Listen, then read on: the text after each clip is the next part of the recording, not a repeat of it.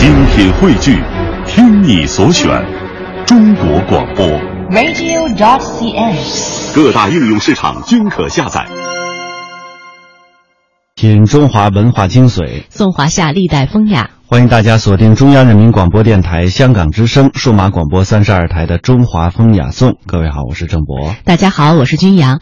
我们知道呢，古人有这个收藏字画的一些习惯和爱好，但是我还不知道古人还有藏石的这种爱好。郑博，你了解吗？就是呃，嗯藏石会有一个什么样的这个乐趣在里边？你自己会收藏石头吗？因为这个石头啊，一般藏石它都是天然的这种实体、嗯啊。我遇到过原来很多藏石的一些玩友啊，嗯但是现在也这个这个这种藏石呢，演变成了一种赌石，就是说这块石头出来之后，它到底有多少价值？现在更多的人是关注的价值。有点像赌玉的那个概哎，念，没是吗错。？但是啊之前呢，这种呃藏石的这种爱好者啊，他们确实藏了很多精美的天然的石头，嗯有的是不同产地、不同材质的。这种乐趣呢，反正一一个老先生告诉我这么一句话，嗯让我懂得了这个石头藏石究竟的乐趣在哪儿。哦，他说：“石不负人。”怎么讲你藏石，石头是不会亏待你的。哦，啊，这不管藏的是什么样的石头，嗯你觉得它有价值，那么在几年之后或者几十年之后，嗯石头是不会亏待人的。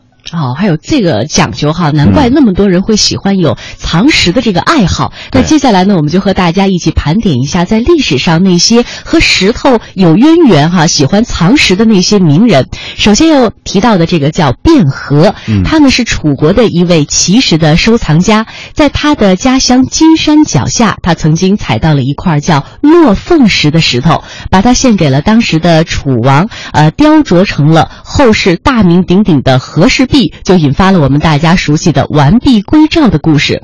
这块和氏璧啊，被一百三十多位帝王收藏了一千六百余年，创造了收藏时间最长的世界纪录。哇，这是卞和现实啊！嗯同时呢，我们知道，在中国古代上，很多这个文人墨客都喜欢石头。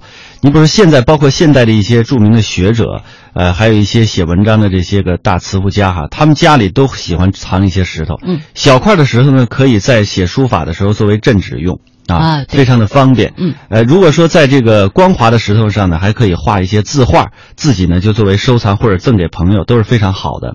啊，所以说在古人呢，你比如说陶渊明，他就有着自己的一块非常大的石头啊。陶渊明我们都知道他是东晋末年的大诗人，在他住宅的旁边呢，有一方纵横丈余的天然的大岩石，他经常就会坐卧在其上啊。我们都知道他喜欢喝酒，喝酒之后呢赋诗啊，包括赏菊，他自己家里种了很多的菊花。这块石头呢有醒脑提神之独特的功效，所以他就给它取了一个独特的名字，叫醒石。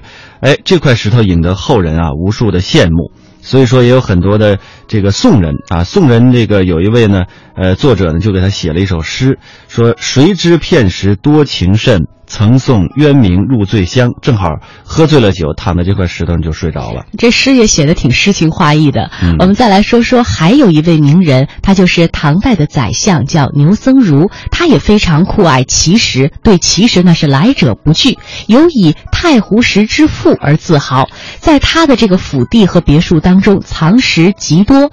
牛公与石为伍，有这样一个形容，说他有多爱石头啊。待石如宾友，亲之如贤哲，重之如宝玉，爱之如儿孙。嗯话说有一次，苏州太守赠送给他一块奇状绝伦的太湖石，哎呦，他当时是特别高兴，特地邀请了白居易、刘禹锡来共赏，并且呢，呃，在这个石头上写下了诗篇，流传后世。嗯，再来说一位这个诗人啊，伟大的诗人白居易也是一生酷爱藏石。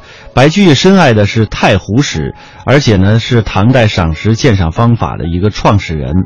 他在《太湖石记》当中就有着自己独特的这个记述啊。他说：“呃，百仞一拳，千里一瞬，坐而得之。”同时呢，他也做了很多的关于石头的诗。他曾经说：“弄石临溪坐，寻花绕泉行。时时闻鸟语，处处听泉声。”呃，可见他的这个住宅的这个区域范围之内，应该说又有石头，又有鸟语花香，非常的浪漫。嗯，如果说到以石头当一个爱好来说呢，那柳宗元一定是白居易的知己了。为什么这么讲？他也爱石。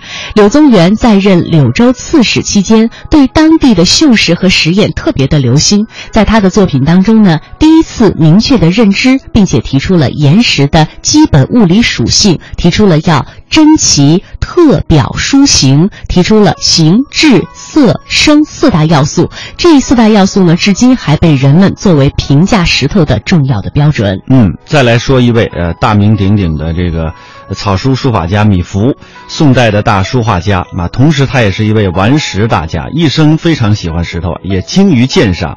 他曾经任这个任职的时候呢，有一次看见这个衙署内啊有一块十分奇特的石头立着，他非常高兴，他说：“此足以当无败。”于是他换了官衣官帽啊，就是就拜下去了啊。拜呢，他还尊称此石为石杖。后来他又听说了，说城外河岸边啊有一块奇丑的怪石，于是呢，他命令这个衙役呢把他就端到府里来。米芾见到此石之后，大为的惊奇，也是得意忘形，跪拜于地，口称：“我遇见师兄二十年矣。”有点爱石成痴了，都已经。呃，接下来和大家来说一说苏东坡。苏东坡呢，就是东坡居士，赏石玩石也是他的雅号之一。想当当年他在湖北黄州任职的时候，就发现齐安江上往往得美食，而且得来不易。